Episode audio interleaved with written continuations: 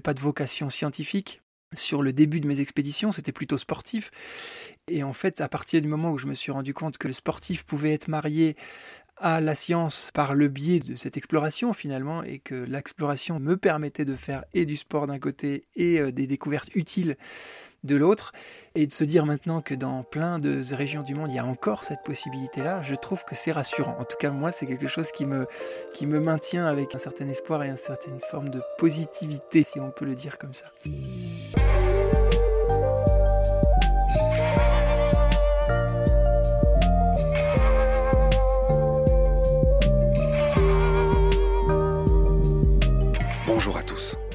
Bonne et heureuse année 2022.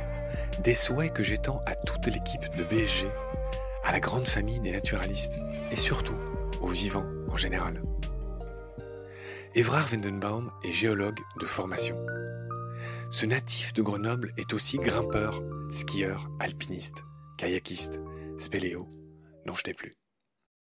Dans les articles qui le concernent, il est décrit comme un explorateur et un aventurier des mondes perdus. Évrard découvre justement un de ces mondes perdus, le Macaï, à Madagascar en 2007 pour la première fois. Vu du dessus, ce Macaï est un étrange massif rocheux, très difficilement accessible, qui ressemble aux circonvolutions d'un cerveau humain. Et dans chaque sillon, il y a un canyon débordant de vie. En 2017, Évrard retourne dans le Macaï pour y mener une expédition d'une centaine de personnes, dont une quarantaine de scientifiques, mais aussi des sportifs et des journalistes. Bilan 2000 espèces collectées et étudiées, dont 80 totalement inconnues. S'ensuivent un documentaire sur Arte, des expositions et des conférences. Dans ce dernier épisode, et après beaucoup d'épisodes sur la faune, Évrard nous parle de la flore de Madagascar, dont le célèbre baobab. Sur les huit espèces de baobab dans le monde, six sont endémiques de Madagascar, une d'Afrique et la dernière d'Australie. Les baobabs sont en général des arbres caducs, c'est-à-dire qu'ils restent sans feuilles une bonne partie de l'année. Ce qui explique un de ses surnoms d'arbre à l'envers, car il paraît avoir été retourné la tête en bas. Les baobabs ont beaucoup de surnoms. Arbre bouteille, arbre à palabre.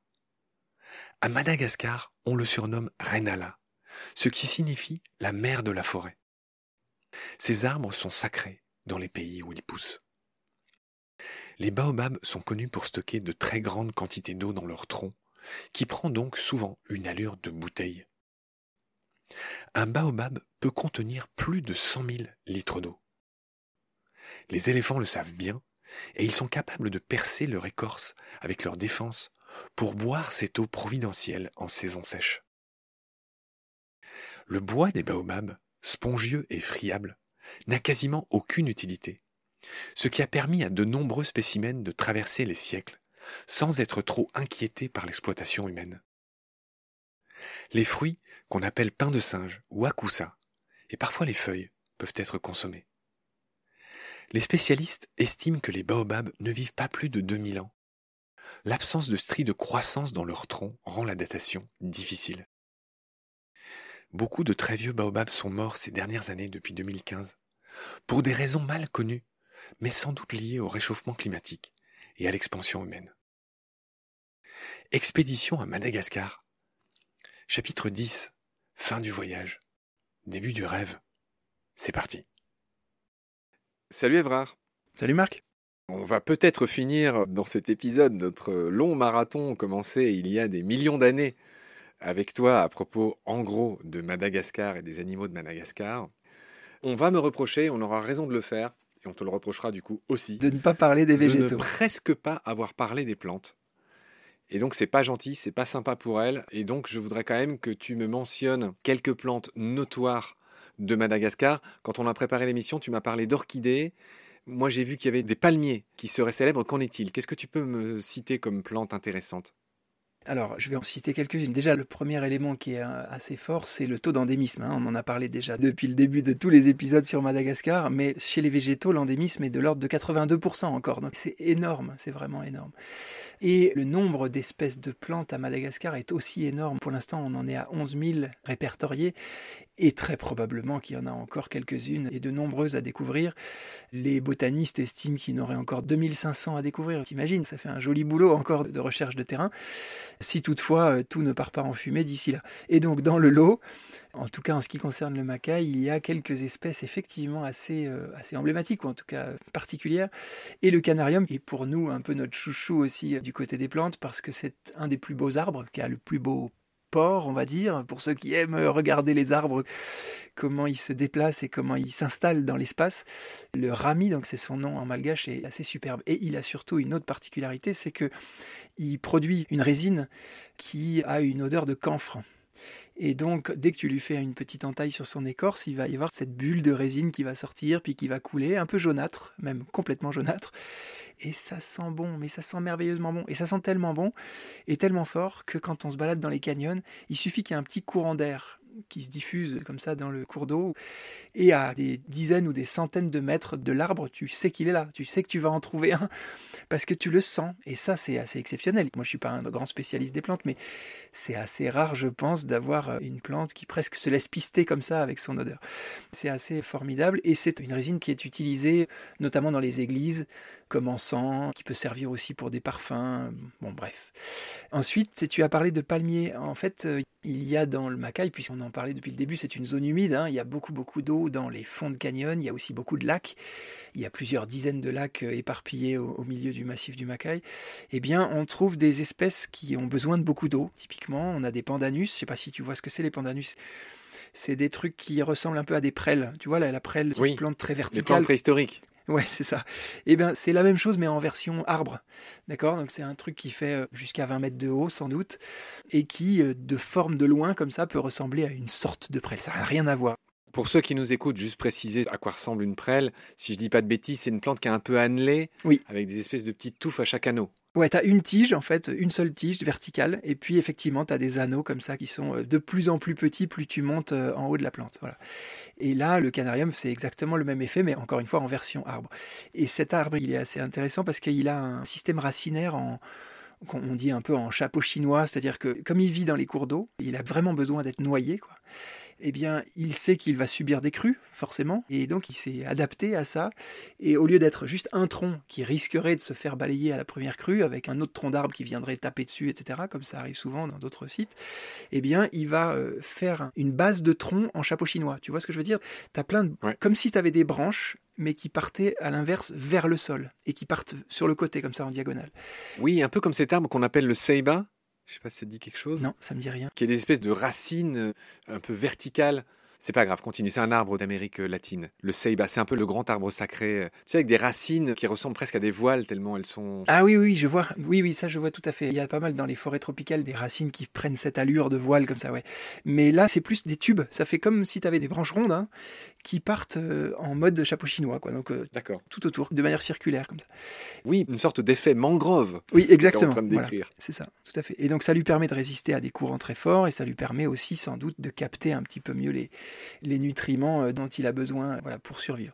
les pandanus, il y en a beaucoup, beaucoup dans le Macaï. Et associé à ce pandanus, il y a un joli palmier, splendide palmier, qui s'appelle le Ravenea rivularis qui, tu l'as évoqué à un moment pour une autre raison, je ne sais plus pour quel animal on a parlé de ça. On a parlé du fait que parfois les animaux étaient plus présents dans le milieu domestique que dans le milieu sauvage. Eh bien là, c'est la même chose pour ce Ravenea rivularis qui est euh, extrêmement connu chez Monsieur Tout le Monde. Il y a plein de gens qui ont ça dans leur jardin, un peu partout dans le monde. Et par contre, en milieu sauvage, en milieu naturel, il est en voie d'extinction. Et il a même été considéré il y a quelques années comme éteint. Jusqu'à ce que on tombe sur un canyon, ben, le même canyon où on a découvert le petit poisson dont on a parlé dans un précédent épisode. Un canyon donc avec des caractéristiques particulièrement fragiles et adaptées. Et eh bien, dans ce canyon-là, noyé, c'est comme une sorte de grand marais, de grand étang, et bien il y a une forêt entière de milliers de Ravenea rivularis et c'est d'une beauté euh, voilà assez rare. Moi j'adore les forêts de palmiers comme ça.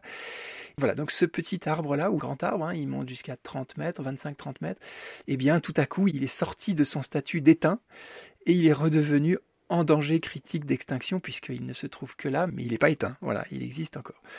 Je peux te parler encore d'un dernier peut-être, si on peut, c'est le... Alors il y a évidemment des baobabs. Ah oui. Il y en a beaucoup à Madagascar, mais il n'y en a pas beaucoup dans le Macaï. Pour la petite histoire, on en a... On en a découvert quatre en 2017. On avait parlé de ces expéditions qu'on a pu mener euh, avec l'association Nature Évolution il y a quelques temps. En fait, en 2017, en se baladant dans un canyon, en regardant le nez en l'air, tout à coup, on a vu un tronc bizarre avec une forme bizarre, un fruit bizarre. On s'est dit qu'est-ce que c'est que ce truc? Ça ressemble à rien d'autre du coin. Et ça ressemblait pas non plus trop à un baobab parce que ça avait pas cette espèce d'énorme tronc. Voilà, on a grimpé, ça nous a pris une bonne journée pour trouver le moyen d'atteindre l'arbre là où il était perché. Et puis on a fini par grimper dans un de ces trucs et c'était effectivement un baobab za qui est donc plutôt euh, bien réparti dans le sud-ouest de Madagascar. Donc c'était pas une grande surprise. Par contre, c'était vraiment les premiers spécimens qu'on trouvait dans le cœur du Macaï. Voilà, il y a plein d'autres espèces. Je pourrais te raconter plein d'autres trucs là-dessus. Voilà. Tu finis sur le baobab, je pense que c'est une excellente manière de clôturer cette émission sur cet arbre légendaire. Celui dont tu parles euh, à Madagascar s'appelle Adansonia madagascariensis, le baobab malgache. Et toujours pareil, rendre hommage à des gens dont personne ne sait plus qui ils étaient, etc. Cet arbre, ce genre a été nommé en hommage à Michel Adanson, qui, contrairement à ce qu'on pourrait penser, n'était pas anglais. Michel Adanson, eh ben, c'était un botaniste et explorateur français du 18e qui fut le premier à décrire le baobab au Sénégal. Voilà ce que je voulais dire. Et dire aussi sur le baobab que voilà, les fruits du baobab sont appelés les akousa ou pains de singe, en tout cas en Afrique. Est-ce que c'est le cas à Madagascar aussi? Alors euh, non, j'ai jamais entendu ça. On mange le fruit du baobab à Madagascar, évidemment. Pas vraiment. Il est utilisé pour en faire de l'huile ou pour en faire des confitures, ça existe, ou des jus, j'ai vu ça, mais pas vraiment par les populations locales. D'accord, ok. Et je lis qu'à Madagascar, on nomme le baobab Renala, ce qui signifie très poétiquement la mère de la forêt. Ouais, il y a beaucoup de légendes sur le baobab avec des histoires de du dieu qui aurait été fâché et qui aurait décidé de planter l'arbre euh, la tête en bas. Et c'est ce qui expliquerait que du coup en haut on ait l'impression d'avoir des racines. C'est vrai que dans un baobab, quand tu regardes un baobab, le port du baobab ressemble plus à des racines. Tu vois, un arbre que tu aurais déraciné et que tu aurais mis à l'envers. Et donc voilà, il y a une petite histoire comme ça qui tourne autour de cet arbre. Mais il y a plusieurs, euh, je crois qu'il y a si je me trompe pas, il y a sept espèces différentes. Alors attends, je les ai sous les yeux. Non, il y en a plus. J'en vois neuf là. Oui, peut-être neuf. J'en vois neuf, dont le malgache. Et je lis quelque chose d'assez rigolo. Le bois des baobabs, spongieux et friable, n'a quasiment aucune utilité. Ce qui a permis à de nombreux individus, par les arbres, de traverser les siècles sans trop être inquiétés par l'exploitation humaine. En revanche, les fruits et parfois les feuilles sont consommés par de nombreuses populations et donc, il me semble que les baobabs, pareil, sont un peu inquiets en ce moment. Il me semble qu'il y a des maladies en Afrique. Je ne sais pas si c'est le cas à Madagascar. Ouais, disons, j'allais y venir justement effectivement à cette notion d'inutilité ou de matière non exploitable. C'est très clairement ce qui les a sauvés jusqu'à présent, et encore sauvés. Euh, malheureusement, si tu vas sur la fameuse forêt des baobabs ou l'allée des baobabs, là, qui est du côté de Morundave, euh, au centre-ouest de Madagascar, c'est affligeant. Voilà, il faut pas qu'on termine sur une note négative, mais c'est vrai que quand on se pointe pour quelqu'un qui est amoureux des écosystèmes, en tous les cas, le fait de se promener dans les différentes zones de Madagascar est toujours un crève-cœur. Il faut vraiment avoir le moral pour se dire que tout ça ne va pas disparaître définitivement. Il y a beaucoup de gens qui se battent, beaucoup d'associations qui se battent, comme la nôtre, pour essayer de protéger des morceaux de ce qu'est euh, cette biodiversité exceptionnelle de Madagascar, mais c'est un combat qui qui est presque, je vais pas dire perdu d'avance, mais c'est un peu David contre Goliath, quoi. C'est-à-dire qu'il y a une telle pression anthropique que les efforts qui sont faits pour essayer de protéger tout ça sont finalement assez minimes. Enfin, j'ai du mal parfois Pourtant, on met toute notre énergie. Hein. Je peux te dire qu'au sein de Nature Évolution, on se bat comme toutes les autres ONG pour ça.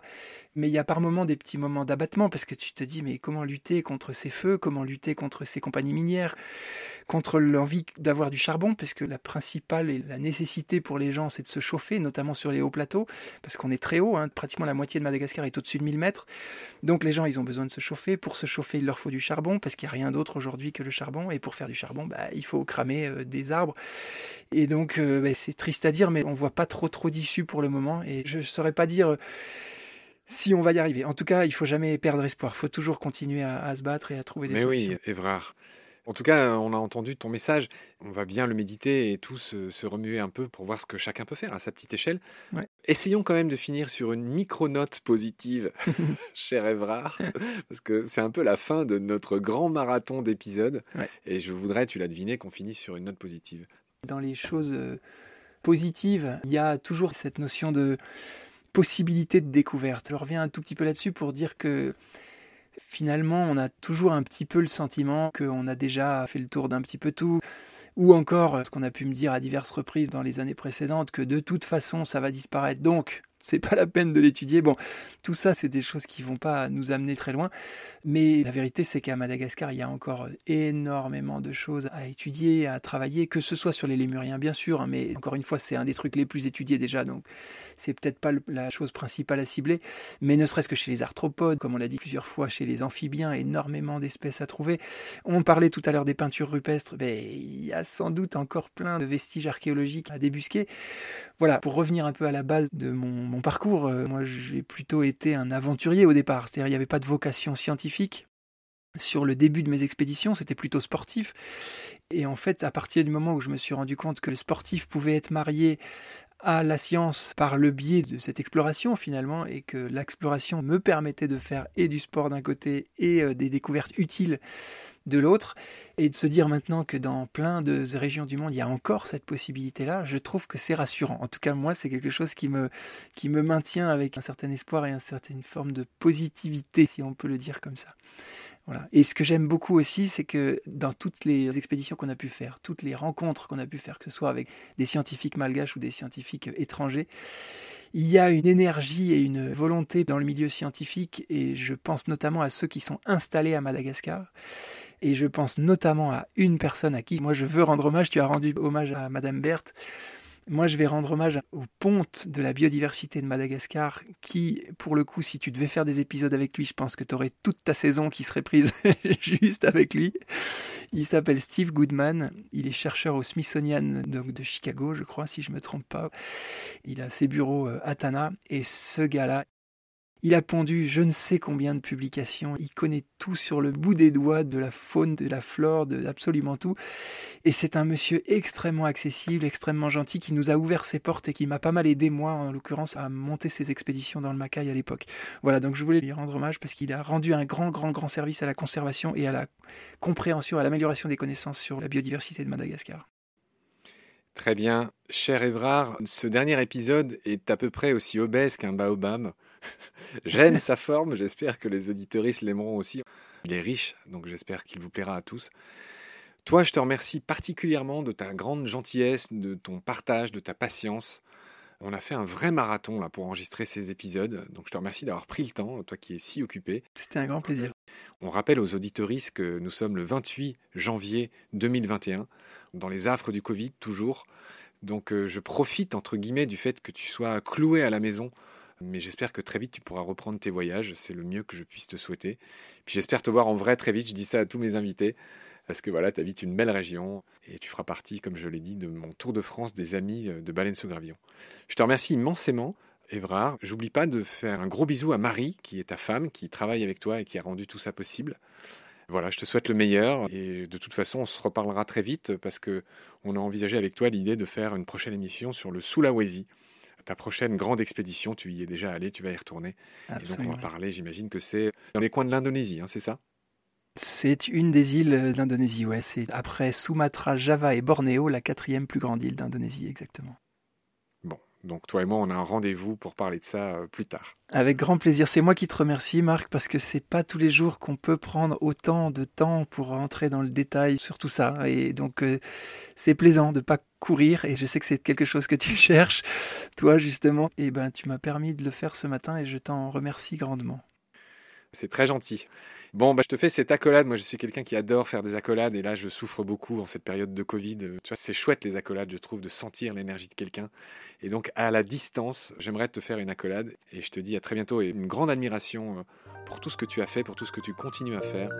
Et voilà, j'espère te rencontrer en vrai très vite. Salut, Evrard. J'espère également qu'on aura l'occasion de se rencontrer bientôt. À très bientôt, Marc. Merci. Salut.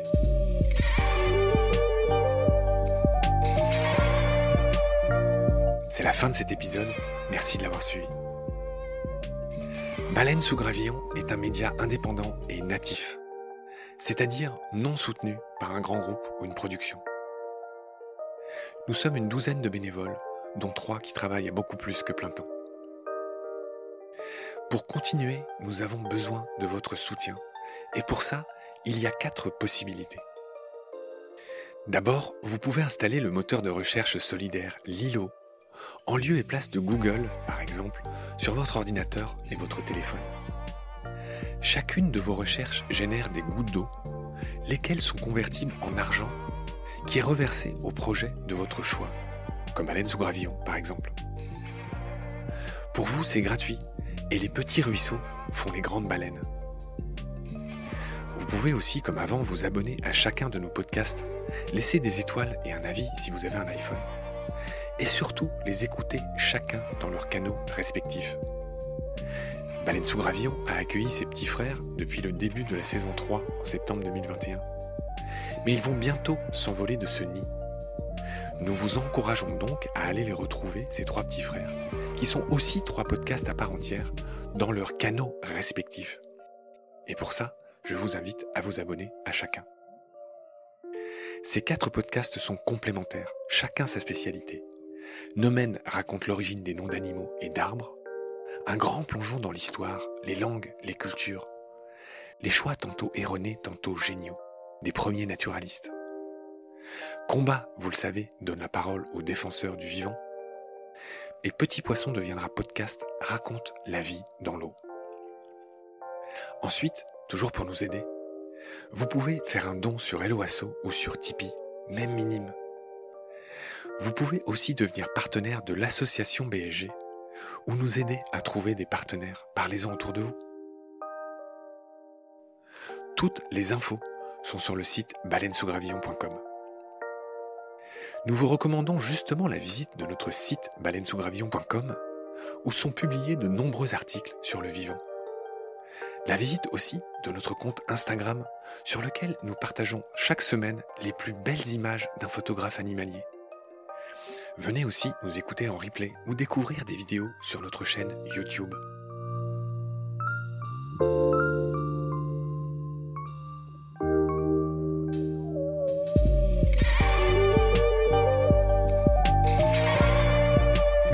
Je remercie tous mes équipiers pour leur aide précieuse. Sans oublier Frédéric Colazzina et Gabriel Dallen, les compositeurs du générique. À très bientôt pour de nouveaux épisodes. D'ici là, prenez soin de vous et de ce qu'il y a autour de vous. Merci. À bientôt.